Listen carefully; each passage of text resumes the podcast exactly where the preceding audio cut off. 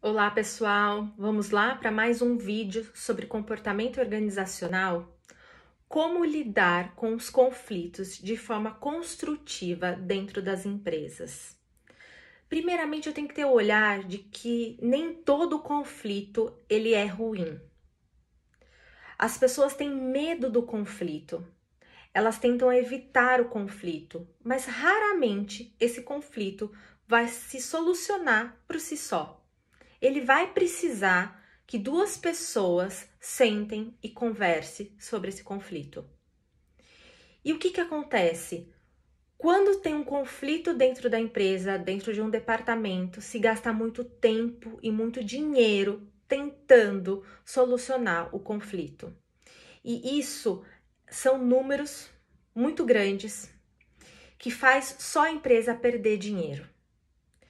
Quando a pessoa também tem um conflito com algum funcionário, com algum colega de trabalho, com algum chefe ou com algum liderado, ela também tem momentos de frustração, porque ela acaba às vezes levando esse conflito para sua vida pessoal, porque ela fica pensando como que ela vai resolver esse conflito e ela também gera muito estresse na sua vida pessoal, porque ela não consegue solucionar isso na vida profissional. Então, pessoal, o conflito ele existe e ele precisa ser solucionado. E eu separei para vocês três dicas que podem ajudar a você conseguir lidar melhor com os seus conflitos de uma forma também muito mais construtiva. Primeiro, postura que você precisa ter. Os conflitos, eles existem e nem todos os conflitos são ruins tem muitos conflitos dentro das organizações que eles fazem a organização progredir. Ele faz a organização ter mais lucro, ele faz às vezes você solucionar e achar um novo produto ou um novo serviço dentro de uma empresa. Um exemplo muito clássico disso é a equipe de vendas com a equipe de produtos. O que, que acontece? Às vezes a equipe de vendas ela promete para o cliente um produto ou um serviço, um diferencial, ou às vezes até um prazo mais curto, por conta de que ela está sendo pressionada por um concorrente, com valores, com preços. E ela faz essa promessa e fecha esse contrato com o cliente. E aí a equipe de produtos, ela faz o quê? Ela tem que cumprir tudo que foi prometido. E esse conflito, ele é muito comum.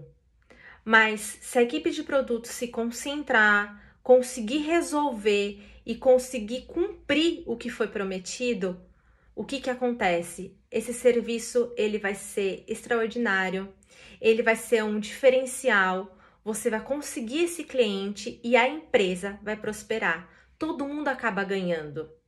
Mas existiu um conflito e esse conflito ele não pode ser evitado.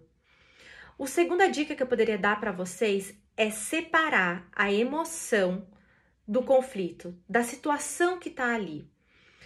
Muitas vezes, quando a gente tem uma questão de relacionamento com alguém dentro da empresa, isso gera às vezes raiva, frustração, às vezes desgosto, tristeza, e aí você não consegue separar essa emoção do que está acontecendo.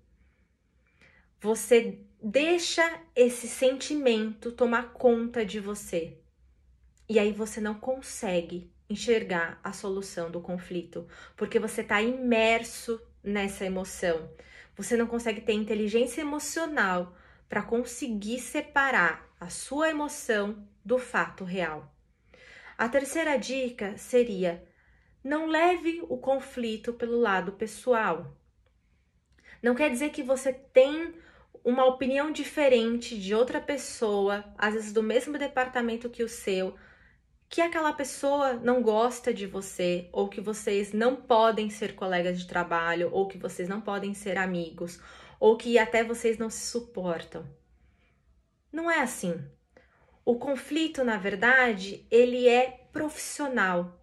São duas pessoas que estão lidando com uma um problema, alguma questão dentro do trabalho, dentro de um projeto, e pessoas que têm uh, opiniões diferentes, pessoas que têm soluções diferentes para aquele momento. E se você ouvir o que a outra pessoa tem para te dar, você vai somar e não subtrair dentro dessa questão. Porque quando você for conversar com aquela pessoa, quando você for sentar para falar com aquele departamento que está tendo conflito, seja sincero, use fatos, argumentos, o que está acontecendo, se expresse uh, de forma clara, que a outra pessoa te entenda, tenha empatia pelaquela outra pessoa, pelo outro departamento, se coloque no lugar do outro. Como eu falei para vocês do conflito entre a equipe comercial e a equipe de produto, coloque no lugar do outro. Por que, que o outro prometeu aquilo para o cliente? O que, que ele precisava fazer para fechar um contrato diante de um cliente? o que que agora eu estou prometendo para o meu cliente? Será que a minha equipe de produto vai conseguir uh, me ajudar? Será que talvez não era para eu ter uh, ouvido primeiro a equipe de produto para depois falar com o cliente? Tenha esse relacionamento aberto. Tenha uma relação saudável porque todo mundo acaba ganhando quando a gente tem um relacionamento saudável dentro da empresa, com as pessoas.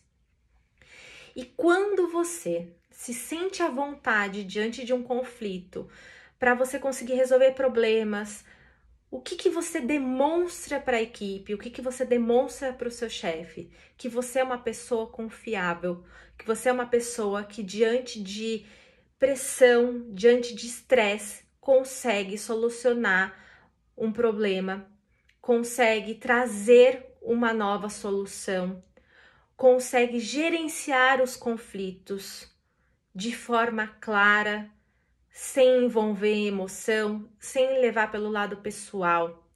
E quando você demonstra essa postura, que é a postura de um líder, você vai ganhar muito na sua carreira. Você vai conseguir mostrar para outra pessoa o seu próprio desempenho profissional e esse desempenho pode trazer muitos benefícios dentro da sua carreira. Obrigada, pessoal, e até o próximo vídeo sobre o comportamento organizacional.